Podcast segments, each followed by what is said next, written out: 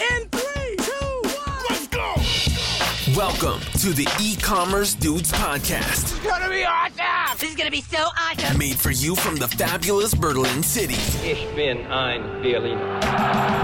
Listen to the future of e-commerce, I love the sound of that. artificial intelligence, This is the future? latest tech trends, So dope. and deep business insights. It's, it's everything I need. And now, welcome your hosts, Daniel Hernka and Tim Shestak.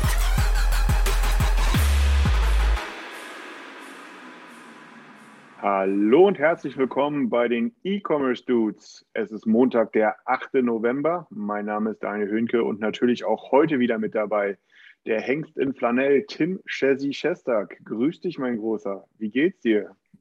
Moin, mir geht's, mir geht's soweit wirklich gut. Ich muss sagen, bevor wir eigentlich in unseren eigentlichen Podcast starten, möchte ich noch mal ganz kurz jemanden grüßen und zwar meinen netten Kollegen Markus, Markus Stiller, der äh, mir, mir, mir heute noch mal geschrieben hat bezüglich der, der letzten Podcast-Folge, ein fleißiger E-Commerce-Zuhörer.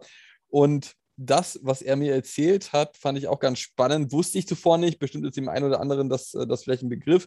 Aber ich möchte einfach mal kurz vorlesen, dass er gesagt hat, der Begriff Meta von Facebook geht zurück auf das Metaversum aus dem Buch Snow Crash von Neil Stevenson aus dem Jahr 1992. Darin wird es auch schon beschrieben und wie man darin einkauft. Also super interessantes Thema. Ähm, bezieht sich auf das Hauptthema von letzter Woche Metaverse von Facebook. Und wer dort mehr darüber erfahren möchte, gerne mal das Buch Snow Crash von Neil Stevenson kaufen und lesen. Scheint schon vor 30 Jahren ein relevantes Thema gewesen zu sein äh, wo ich mir zumindest wahrscheinlich noch nicht mal hätte erträumen lassen können, wohin die Reise mal gehen könnte. Dementsprechend schöne Grüße, danke für den Hinweis.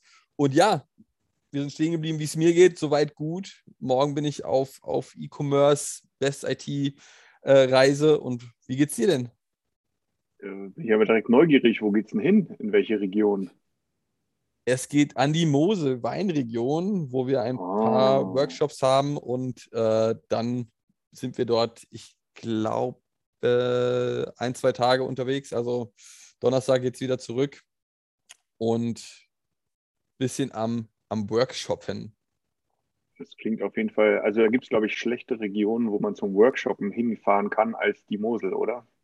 Das, da, davon bin ich überzeugt, aber lass mich gerne auch noch weiterhin überzeugen davon. Nein, also ich bin sehr gespannt, wie es wird. Ich bin sehr gespannt, wie es wird. Wird äh, wahrscheinlich echt, echt cool ähm, mit vielen netten, coolen Kollegen, coole Location und dementsprechend denke ich, das wird, das wird äh, eine tolle Zeit. Hoffentlich spielt das Wetter ein bisschen mit. Aber du bist ja in der Regel konsequent unterwegs. Ja, Konstant unterwegs. geht's. Konstant, wenn, wenn du wiederkommst von der schönen Mosel, fliege ich nach Zürich. Äh, bin dort auf der, äh, den E-Commerce Awards, äh, oder Digital Awards, besser gesagt, äh, in Zürich äh, vom dortigen Verband. Ähm, bin auch schon echt gespannt. Richtig gespannt. War schon lange nicht mehr in der Schweiz. Schon richtig lange nicht mehr. Also von daher äh, bin ich mal gespannt, wie, was sich da so verändert hat. Ich war auch schon echt, also noch länger sogar nicht in Zürich und ist ja eigentlich auch eine wunderschöne Stadt.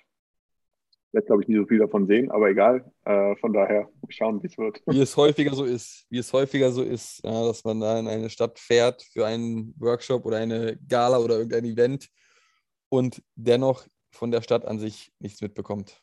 Ja, so ein bisschen so das, das, das Stewardessen-Piloten-Syndrom, was wir so haben. Ne? Aber gut, wir wollen uns noch mal nicht beschweren, würde ich sagen. Ach ja, herrlich, super. Dann würde ich doch mal sagen, starten wir in unsere E-Commerce Dudes Podcast-Folge mit den eigentlichen E-Commerce-Themen. Und als heutiges Hauptthema haben wir uns herausgepickt das Thema About You launches its new B2B Unit Scale. Ja, Scale auch mit AY geschrieben. Und was man ja dazu sagen kann, About You hat ja schon seit längerem eine, ich möchte es E-Com- äh, E-Commerce Suite nennen, ähm, die About You Cloud. Und zunächst, als ich das gelesen habe, war ich mir nicht ganz sicher, was es jetzt damit auf sich hat. Ob es ein Rebranding ist, ob es äh, ein ganz neues E-Commerce-System ist. Äh, vielleicht möchtest du uns da einfach mal abholen, was, was es genau mit Scale auf sich hat. Mm, Sehr gerne. Hier schieße ich äh, direkt vorweg, ja. Das ist äh, in vielerlei Hinsicht auch persönliche Interpretation meinerseits. Ja, also das, das bitte nicht falsch verstehen. Ähm, es ist im Grunde ein aus meiner Sicht überfälliger, weit überfälliges Rebranding, was stattgefunden hat, ähm, weil man ja unter About You Commerce Cloud, Commerce Suite, ich, siehst du, ich weiß schon gar nicht mehr, was der offizielle Titel oder die offizielle Benennung in, zuletzt gewesen ist. Ich kenne es halt auch, bei mir ist es auch hängen geblieben unter About You äh, Cloud. Ähm, war man meiner Meinung nach alleine schon vom Namen her viel zu sehr im About You-Kontext verhaftet, ne, wo, wo, wo die Leute das nicht mehr so gut unterscheiden konnten. Ähm, und man hat ja dort aus technologischer Sicht eine ziemlich coole Lösung schon seit einer ganzen, ganz, ganzen Weile. Ähm, ich meine, was ist das Ziel? Ne, all die Erfahrungen, die About You sozusagen als Plattform gemacht hat. Nicht alle, aber viele davon werden produktisiert und praktisch anderen Händlern und Marken, vor allem Marken, zur Verfügung gestellt. Ähm, das geht, glaube ich, schlechter. Ähm, allerdings hat man es nie wirklich geschafft, meiner Meinung nach, dass man hier wirklich die Vorteile der Plattform und all der Services, die da so drumherum sind, wirklich herauszustellen. Und das möchte man jetzt endlich tun unter dieser, unter der neuen Flagge Scale, ne, wo About You auch nicht komplett natürlich verschwunden ist, weil dann, wenn es passt, dann zieht man es natürlich gerne immer hervor. Das macht ja auch Sinn, würden wir ja auch nicht anders machen. Ne? Äh, und hat jetzt sozusagen die drei Säulen vorgestellt, die man jetzt auch ganz offiziell hat. Das ist die Commerce-Technologie, also die Plattform an sich.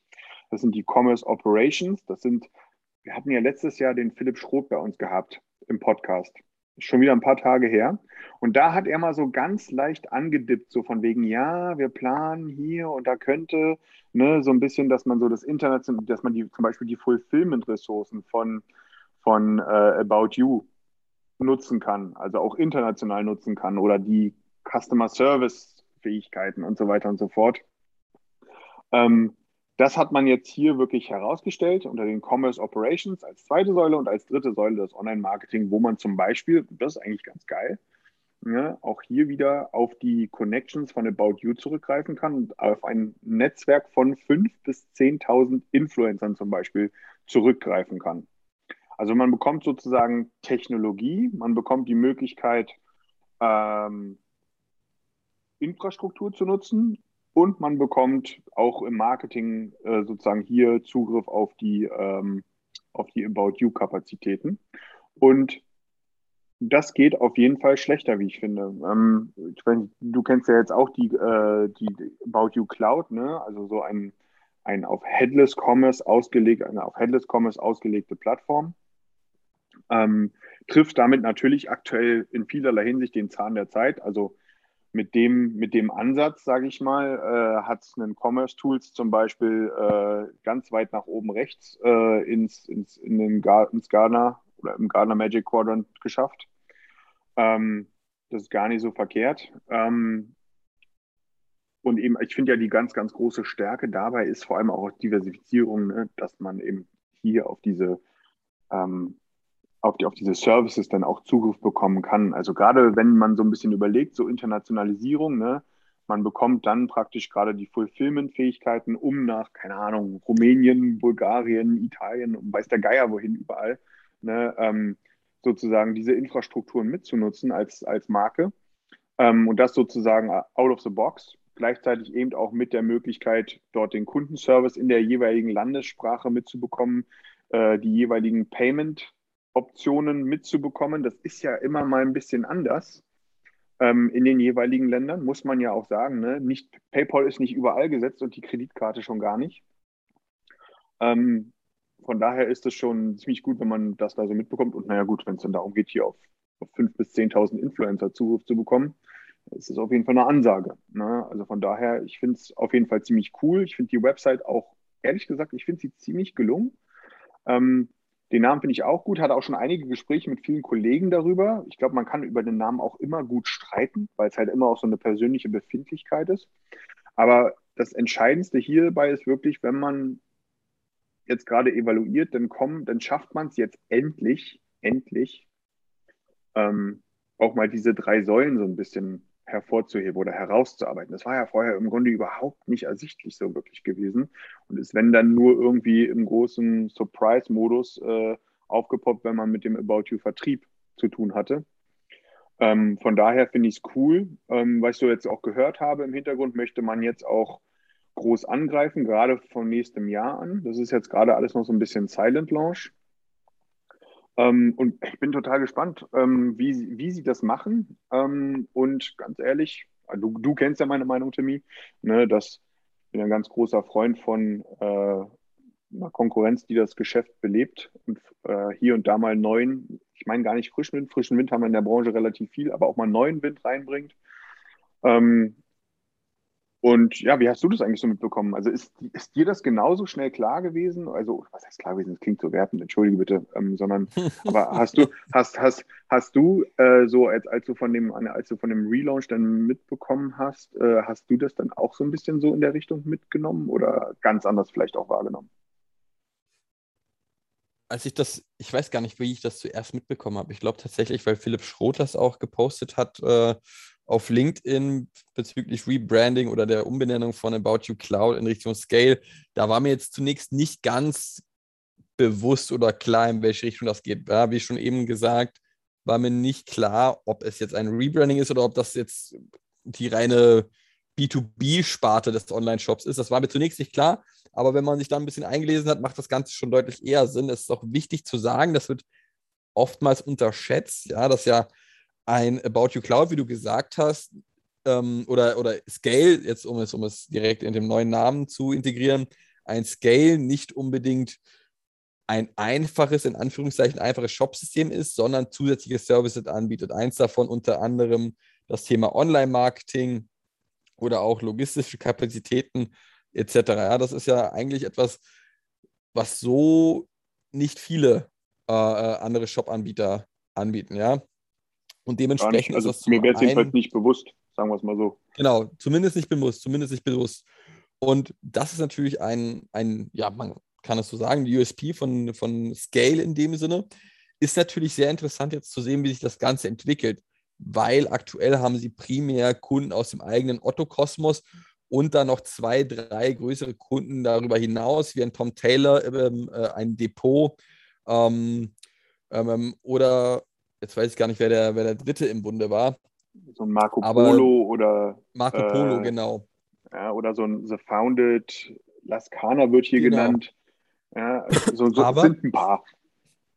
Genau, ein paar, aber immer noch nicht unbedingt viele, würde ich sagen. Ja, also man muss hier noch weiter Voll. Fuß fassen, aber zu sehen sein, ob dieser, dieses Rebranding auch damit einhergeht und das äh, ähm, Scale weiter vorantreibt. Ich finde die Seite, wie du sie auch schon vorhin beschrieben hast, gelungen. Ja, finde ich, find ich sehr gut gemacht, sehr interessant, sehr informativ und bin in dem Zuge sehr gespannt, wie sich das jetzt in, in 2022 entwickeln wird und wie man da weiter nach vorne kommt, auch im Punkto Referenzen und Projekten. Ähm, Wäre natürlich, was man daraus machen kann, wenn man so eine, eine Fülle an tatsächlichen Services anbietet, macht natürlich immer Sinn, dass man da auf die äh, Use Cases eingeht. Ich glaube, das ist für jeden interessant zu lesen, wie man ja. seine Geschäfte optimieren konnte, weil man die ganze Scale Commerce Engine genutzt hat, inklusive aller zusätzlich angebotenen Services. Das ist natürlich super spannend und da kann man mit Sicherheit deutlich, deutlich äh, in Richtung wichtige E-Commerce Suite gehen ähm, für die nächsten ein, zwei, drei Jahre ich bin auch ganz gespannt. Ich, und ich habe das ist eine reine Überlegung meinerseits, so, so, so ein Gedankenspiel. Ja? Ähm, du hast, ich hatte, ich hatte, letzte Woche hatte ich ein Gespräch gehabt mit einem guten Bekannten, auch aus der Branche.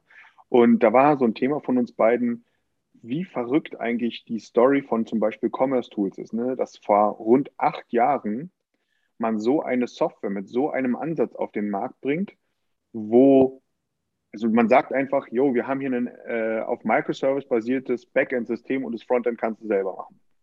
Ja? Heute sagt man, ah, ein Headless-System.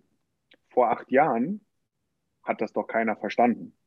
Ne? Äh, und man hat es einfach durchgezogen und ist dabei geblieben und steht jetzt genau an dem Punkt, um, um da sozusagen die, die Früchte sich abzugreifen.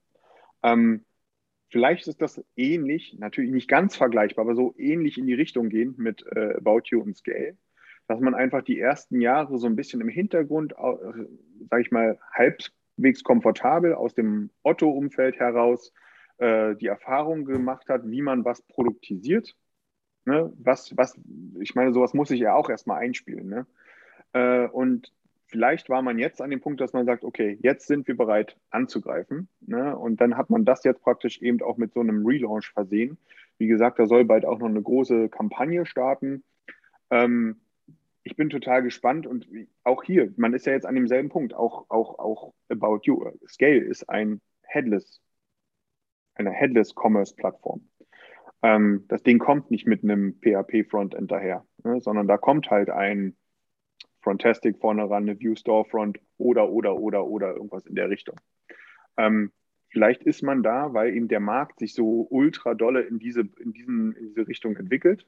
Vielleicht ist man da jetzt auch genau richtig vom Timing her und hat, wie gesagt, vorher seine Erfahrungen gesammelt, eben so ein bisschen so leicht unterm Radar im Otto-Kosmos oder nicht im Otto-Kosmos, in dieser Otto-Bubble so ein bisschen und ist jetzt da, um eben wirklich auch mit diesen, das muss man ja wirklich sagen, dass diese Services rund um die Tech-Plattform schon ultramächtig. Also gerade für Marken, die sich vielleicht auch ein bisschen normalerweise schwer tun würden, zu internationalisieren, wird einem da natürlich eine ganze, ganze Menge oder kann einem eine ganze Menge abgenommen werden.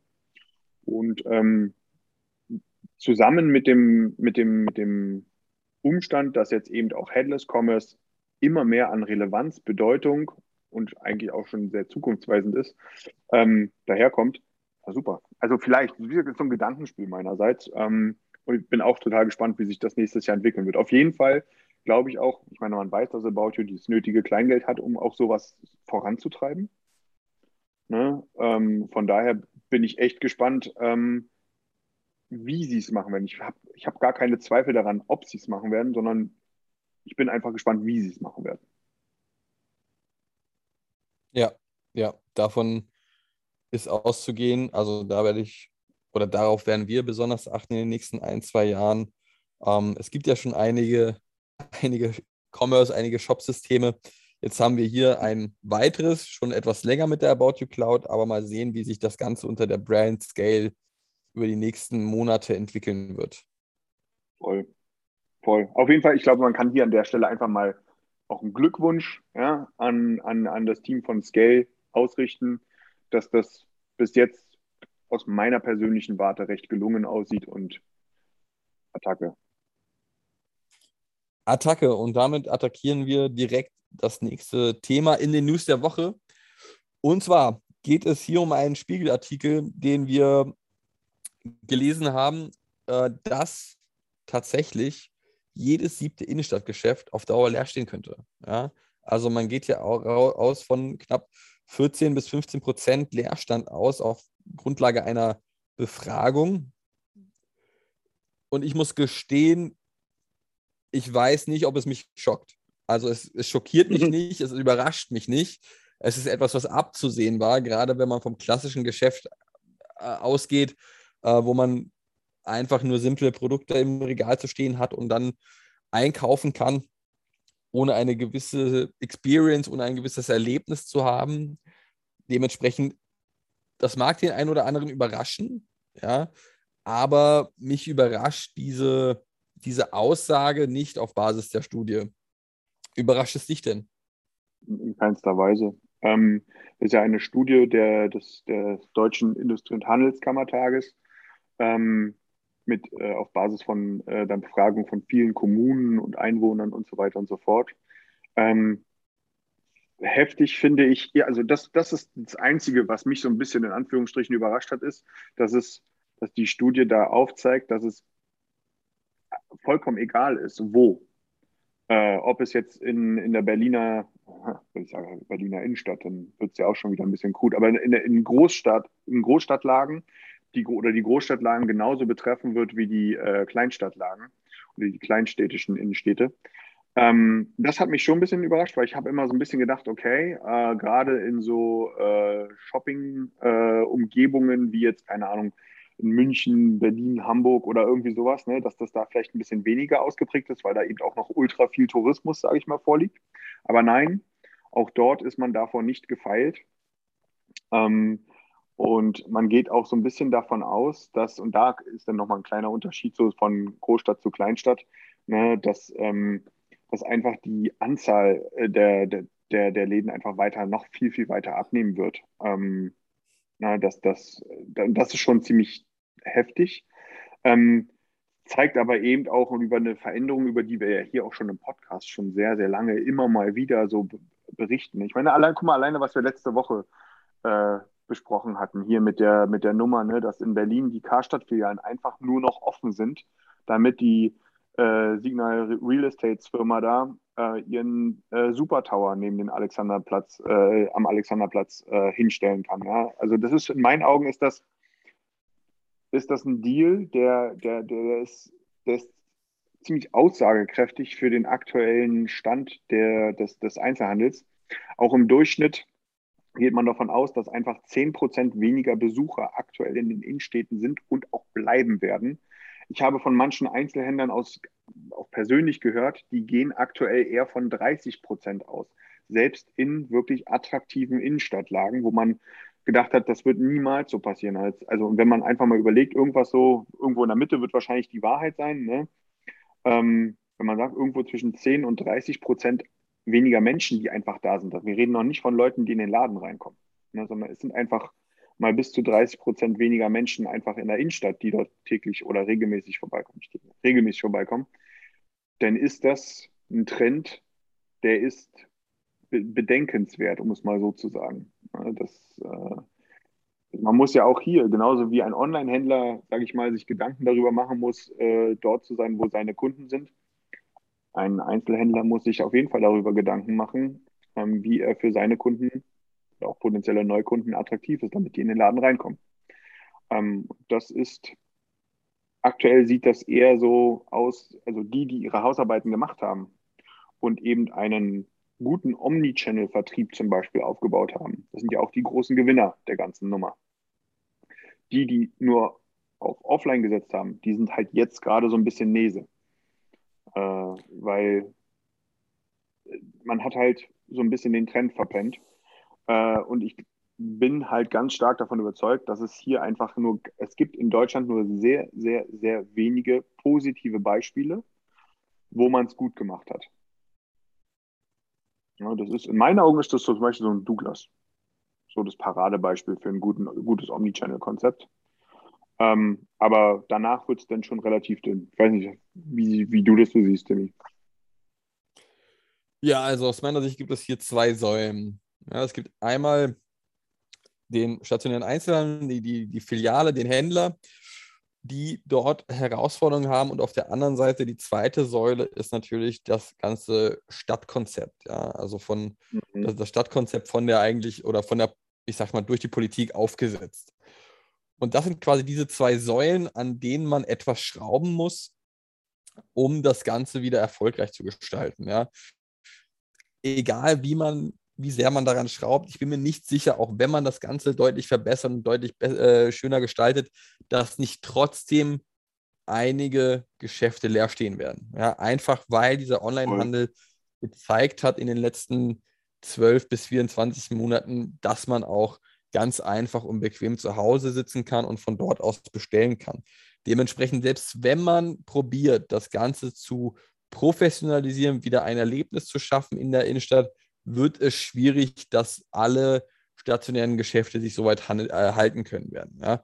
Ähm, der Händler kann vieles machen, ja, der kann vieles probieren, um die Leute zu sich zu locken.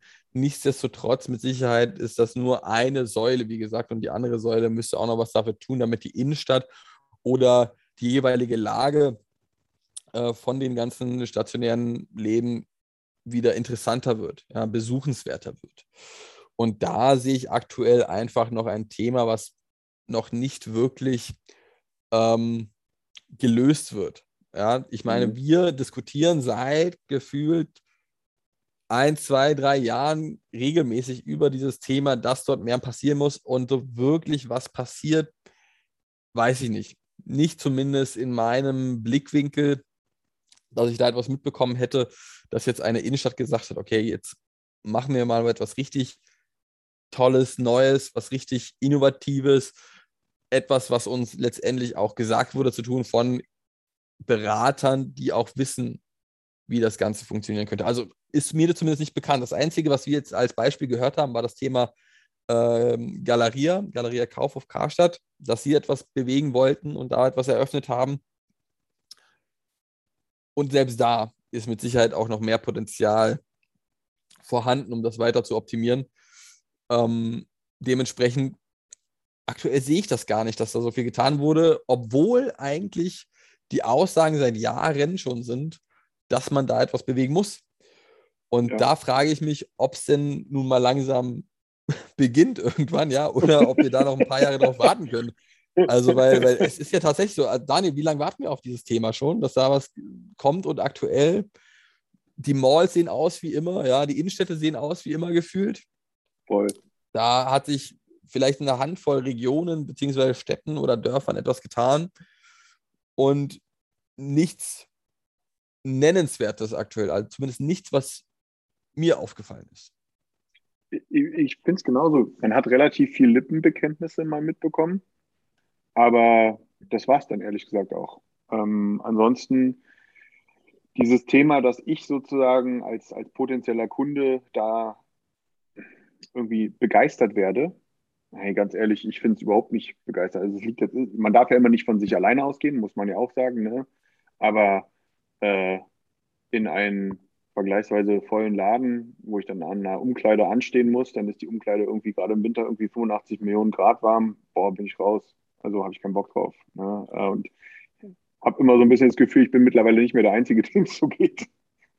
Absolut. Also man muss hier mal fragen, welche Vorteile bringt es mir, zum Händler um die Ecke zu gehen, ja, und nicht online zu bestellen. Ja, das ist zum einen, dass ich es sofort habe, wenn ich es brauche. Ja, Ja. also Thema Geschwindigkeit ist ein Faktor und eventuell, dass ich etwas unter Menschen bin, wenn ich unter Menschen sein möchte. Ja, diese zwei Vorteile habe ich.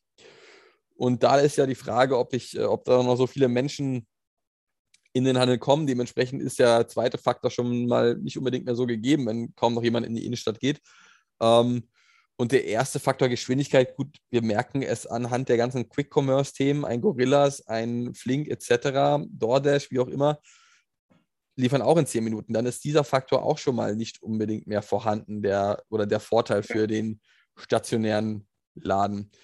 Und da muss man sich halt fragen, wie bekommt man die Leute in die Innenstädte? Und aktuell, wie wir gerade schon gesagt haben, passiert da nicht viel. Und es ist jedes Mal aufs Neue, sprechen wir darüber, man kommt sich äh, ein bisschen veräppelt vor, um es mal auf äh, salopp auf Deutsch zu sagen, weil es ist ja jetzt nicht so, dass das Thema erst seit gestern aufgekommen ist. Ich finde auch, Und also gerade auch so das Thema, wenn ich so überlege, ähm, hier bei mir zum Beispiel in Friedrichshain gibt es relativ viele so einer kleinen Boutiquen.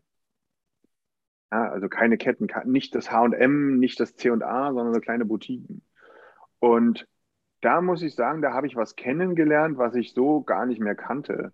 Äh, und was ich auch so hier und da mal ein bisschen schätzen gelernt habe. Du kommst rein und jemand ist da, der sofort, der so, also der dir hilft. Also der dir wirklich hilft. Also auch so einem, so einer verlorenen männlichen Seele, was Fashion angeht, wie mich. Ja, äh, wo denn, wo denn Leute, ich, ich spreche hier nicht vom Verkäufer, sondern von Leuten, die sich in dem Falle vielleicht auch ein bisschen von mir genötigt als Berater fühlen oder in, in so eine Beraterrolle rein äh, wackeln. Und das ist eine Sache, die der Einzelhandel in meinen Augen in vielerlei Hinsicht weitestgehend verloren hat. Und ähm, dann macht es halt auch keinen Spaß.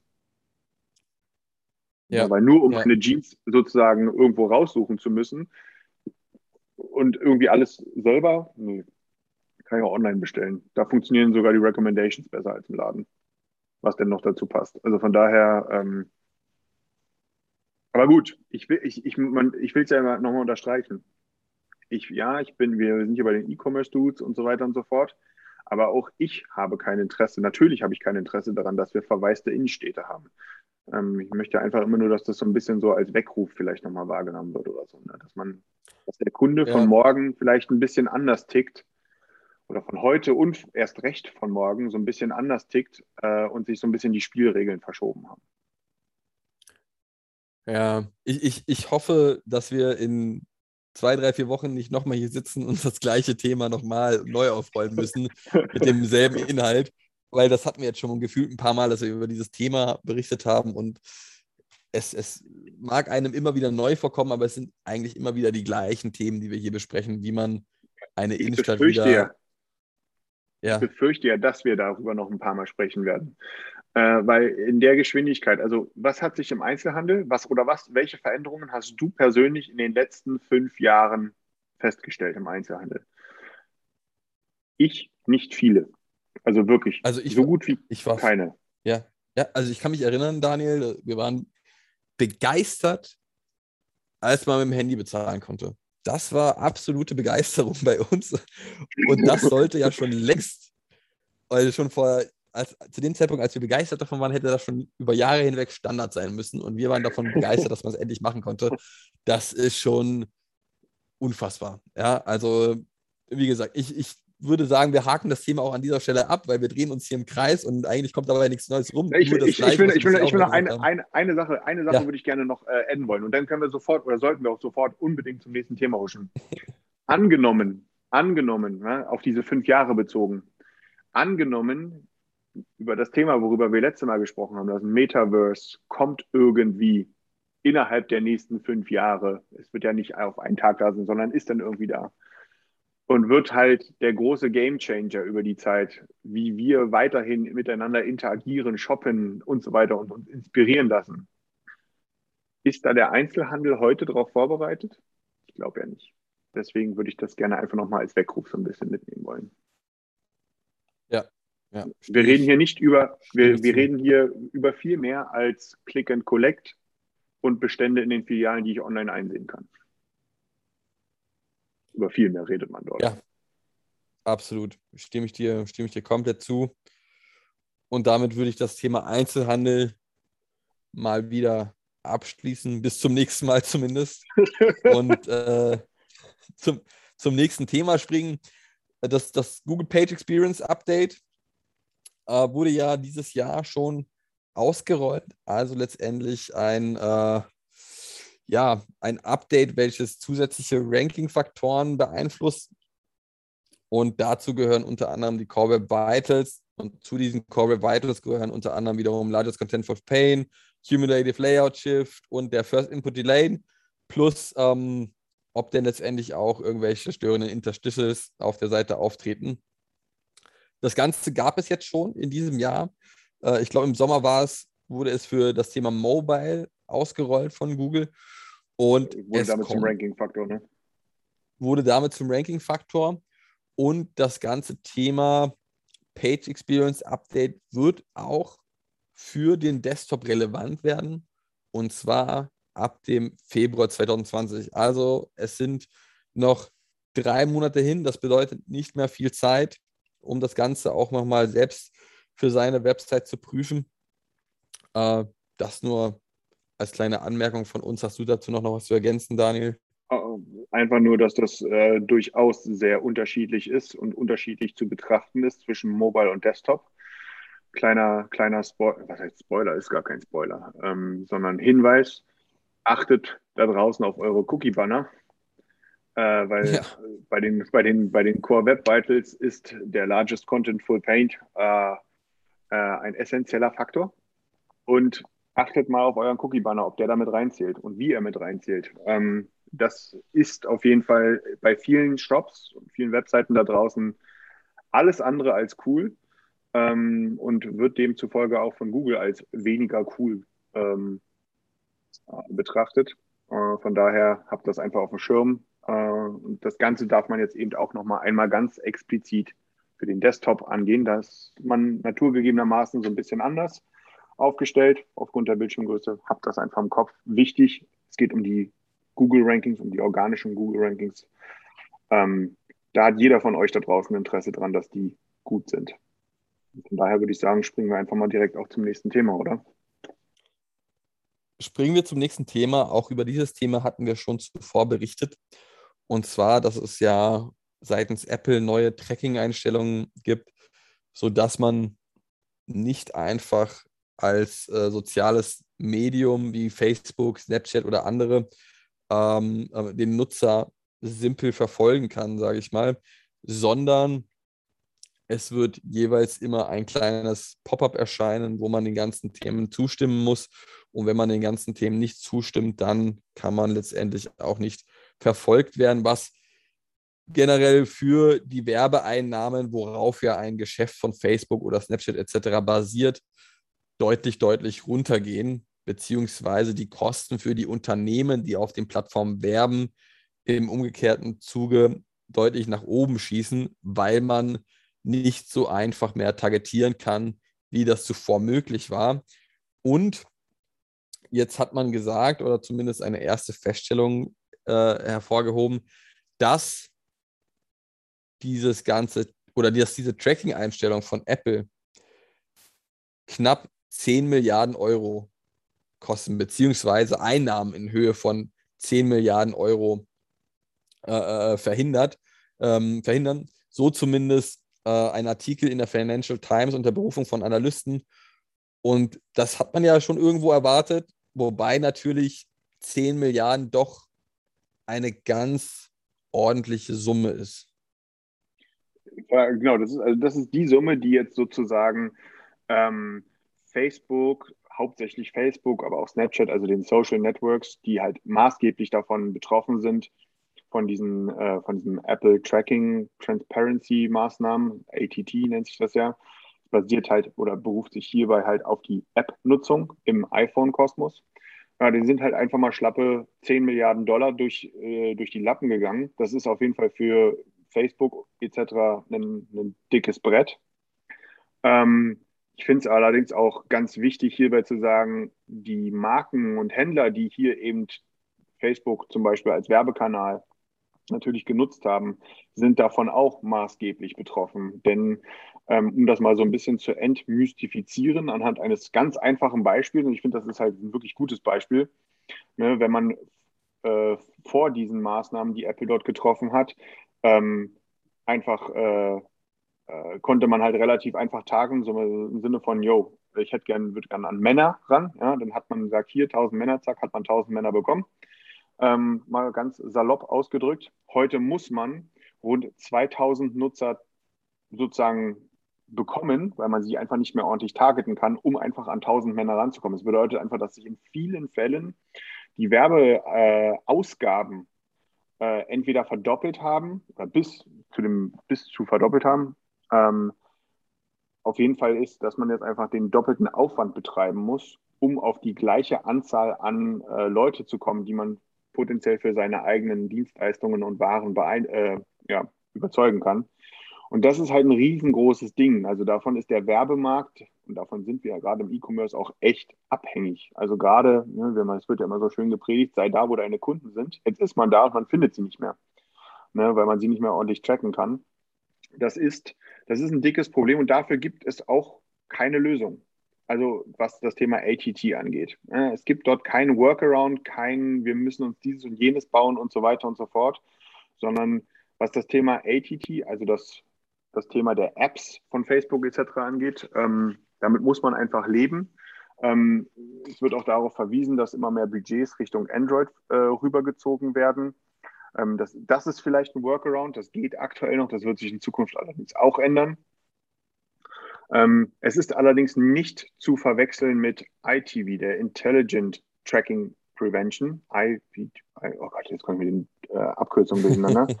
ne, da geht es ja um die Cookies, Ne? Und da geht es um das Web, also um den Browser, nicht um Apps, sondern um den Browser. Da hat ja Apple im Grunde was Ähnliches oder versucht etwas Ähnliches, dass dort Third-Party-Cookies, die im Grunde auf das Gleiche hinausgelaufen. Da geht es einfach um die Identifizierung oder um, um Targeting-Möglichkeiten, äh, wo Apple sagt, wir löschen die in einem Zeitraum von bis zu sieben Tagen. Wir erleben bei uns, dass das oftmals oder sogar meistens in, also innerhalb von einem Tag gelöscht wird. Damit hat man auch das gleiche Problem. Ähm, da gibt es Möglichkeiten, wie man das angehen kann, durch serverseitiges Tracking zum Beispiel. Ne? Also da wird zum Beispiel der Facebook oder werden halt Cookies von Drittanbietern als First-Party-Cookie reingeschaut. Das ist aber auch nur eine Übergangslösung, um es mal so zu sagen. Also hier wird sich der Werbemarkt wird sich stark verändern, sehr stark verändern müssen, neu erfinden müssen in vielerlei Hinsicht. Und das, was jetzt im ATT, also im App-Bereich passiert, wo jetzt Facebook alleine 10 Milliarden Dollar durch die Lappen gegangen sind, ich will gar nicht wissen, wie viel da den Händlern durch die Lappen gegangen ist oder wie viel die insgesamt mehr zahlen mussten, um auf selbe Ergebnis zu kommen. Ähm, das werden ganz andere Summen sein, die dort, äh, die dort, die man wahrscheinlich nie irgendwie äh, mal in so einer Statistik sehen wird. Das ist auf jeden Fall heftig und da muss man dranbleiben. Also das ist ein extrem volatiler Bereich gerade. Ähm, kann ich auch nur jedem empfehlen, da draußen wirklich ein Augenmerk drauf zu legen über die aktuellen Entwicklungen, weil das kostet Geld und bringt weniger, um es mal etwas äh, dystopisch zu sagen. äh, ja, also das von ist daher, sehr, sehr simpel zusammengefasst. Ja, absolut, absolut. Aber man muss es ja auch mal, glaube ich, hier in dem Podcast auch einfach mal simpel sozusagen aufzeigen, dass dort To-Dos einfach vorhanden sind. Und ich merke es in meinem Daily Doing, dass viele das nicht auf dem Schirm haben. Und äh, dass man dort einfach, ähm, ja, einfach, einfach aus dem, dass, dass viele Marken und Händler in ihrem Tagesgeschäft so krass natürlich drinstecken und mit so vielen anderen Sachen ja auch noch konfrontiert sind, das vergisst man ja immer so schnell, ne? Und halt nicht gerade auf die neuesten Entwicklungen, die Apple in seinem neuesten iOS-Update verbaut hat, äh, sozusagen äh, da, da auch immer sofort Bescheid wissen. Ähm, von daher das habt aber mal genau dieses Thema bitte auf dem Schirm, weil das betrifft im Grunde jeden, der Werbung schaltet. Und irgendwie, ich weiß nicht, ich kenne keinen Online-Händler, keine Marke, die kein Online-Marketing in irgendeiner Art und Weise betreibt. Also von daher sind auch viele davon explizit betroffen. Von daher schaut es euch an, habt es auf dem Schirm. Ja, damit würde ich dann tatsächlich auch zu unserem abschließenden Thema beziehungsweise zu unserer abschließenden, abschließenden Rubrik übergehen, über den Tellerrand geschaut. Und es geht mal wieder um das Thema Lebensmittellieferung. Und jetzt aber im Gegensatz zu dem ähm, vorherigen Thema, was die leerstehenden stationären Läden betrifft, auch etwas Überraschendes für mich. Ja, also mhm. Kernaussage des Artikels ist es doch tatsächlich, dass trotz der ganzen Restaurantöffnungen, trotz der Gastronomieöffnungen, Hotelöffnungen etc., nichtsdestotrotz sich der, das Bestellvolumen in Bezug auf Online-Lebensmittelbestellung, Online-Lieferservice von, ähm, von Lebensmitteln immer noch deutlich gestärkt hat. Und dazu auch mal sehr interessant, diese Zahlen zu sehen. Also letztes Jahr oder im Vergleich zum letzten Jahr, zwischen Juli und September, gingen nochmal über Lieferando 10 Millionen zusätzliche Bestellungen ein. Das ist nochmal ein Umsatz ähm, oder ein Wachstum von über von knapp 35 Prozent gegenüber dem Corona-Sommer 2020 und nochmal einer Verdopplung der Bestellungen gegenüber dem Vorkrisenniveau aus dem Jahr oder aus dem Quartal 2019. Und das sind wirklich Zahlen, das hat mich extrem überrascht, weil ich nicht der Meinung war, oder nicht der Überzeugung war, dass es nichtsdestotrotz, also trotz dieser ganzen Restaurantöffnungen, Hotelöffnungen etc., doch noch einmal so stark wächst. Also das hat mich echt überrascht. Mit Sicherheit gibt es jetzt auch für die unterschiedlichen Lieferservices und Lebensmittelservices ganz viel mehr Konkurrenz, ganz deutlich, äh, deutlich, deutlich mehr Wettbewerber. Ja. Aber scheinbar hält dieser Online-Lebensmittel- beziehungsweise äh, äh, Lieferboom weiterhin an. Und das ist doch etwas, was mich tatsächlich überrascht hat. Oder, oder war das für dich selbstverständlich? Selbstverständlich nicht in der Höhe, muss man vielleicht so zu sagen. Also davon bin ich auch, sage ich auch, wow. Ich hatte aber schon vorher, das Thema hatten wir ja auch irgendwann vor ein paar Monaten mal, ich hatte schon immer so ein bisschen das Gefühl, dass ähm, viele Menschen, sehr viele Menschen einfach durch die Pandemie, durch den Lockdown oder die Lockdowns äh, Sachen gelernt haben und sich an Sachen gewöhnt haben, die sie jetzt einfach nicht mehr missen wollen. Eines davon ist, sich eben ja, online Essen liefern zu lassen.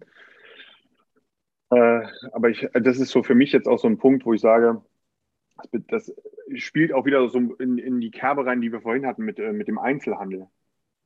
Die Leute, viele Leute haben einfach gelernt, wie einfach es sein kann. Sachen online zu bestellen, per App, per Smartphone, wie auch immer. Ähm, und bleiben jetzt einfach dabei, auch wenn die Restaurants wieder offen haben, auch wenn äh, die, Einzel oder die Einzelhandelsgeschäfte wieder offen haben, und so weiter und so fort.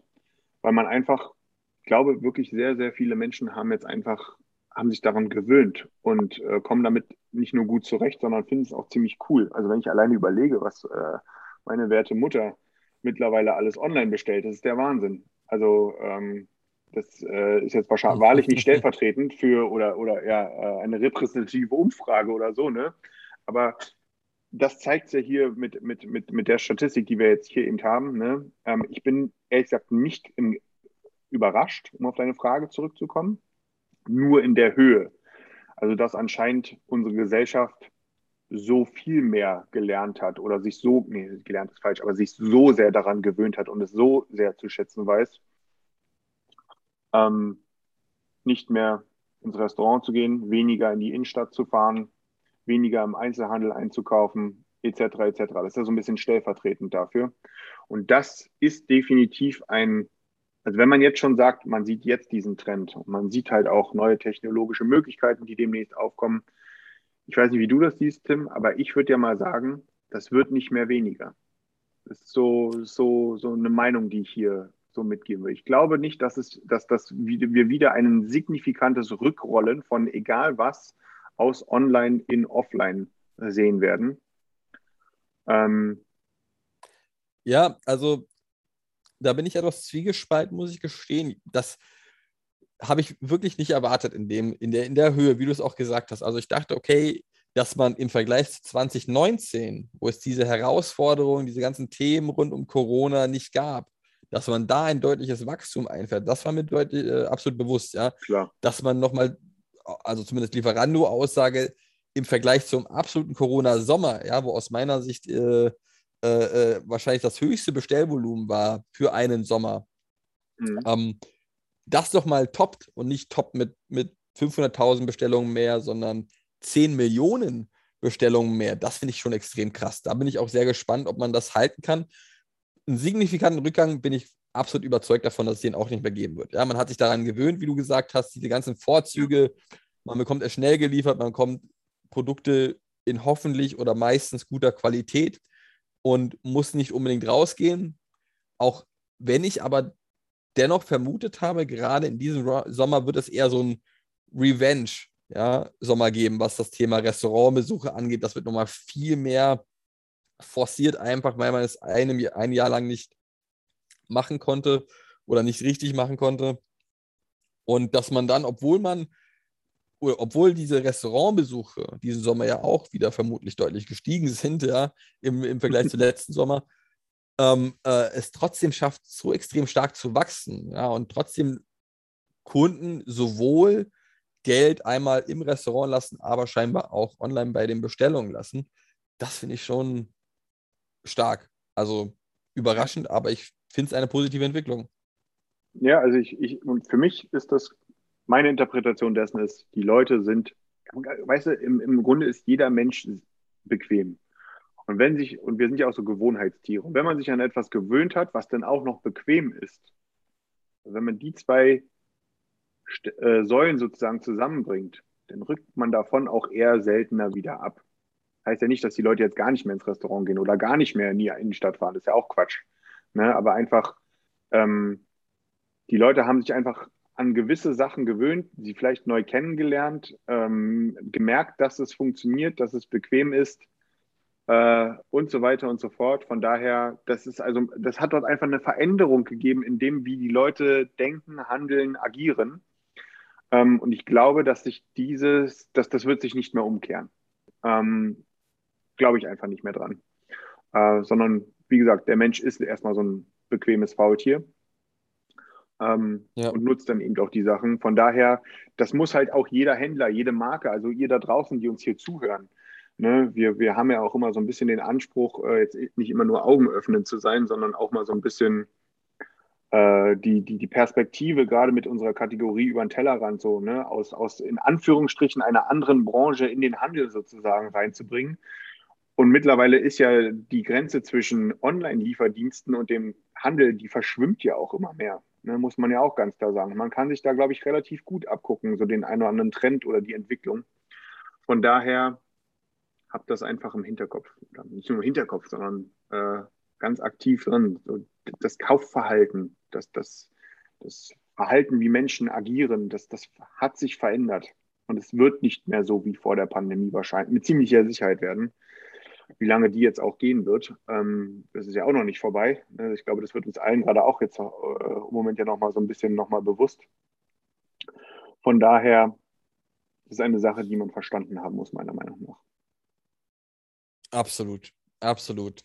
Und damit würde ich die heutige Podcast-Folge für beendet erklären. Es war mir wie immer eine Freude, Daniel, mit dir diesen gemeinsamen Podcast aufgenommen zu haben und freue mich schon auf kommende Woche mit noch spannenderen, spannenderen Themen und noch interessanteren News rund um das Thema E-Commerce und Retailhandel. Super, ich danke dir, es geht mir genauso. Äh, ich wünsche dir viel Spaß an der Mosel ja, bei den Workshops. Danke sehr. Äh, und ja, freue mich ebenfalls auf nächste Woche. Bis dann. Ciao, ciao. Ciao.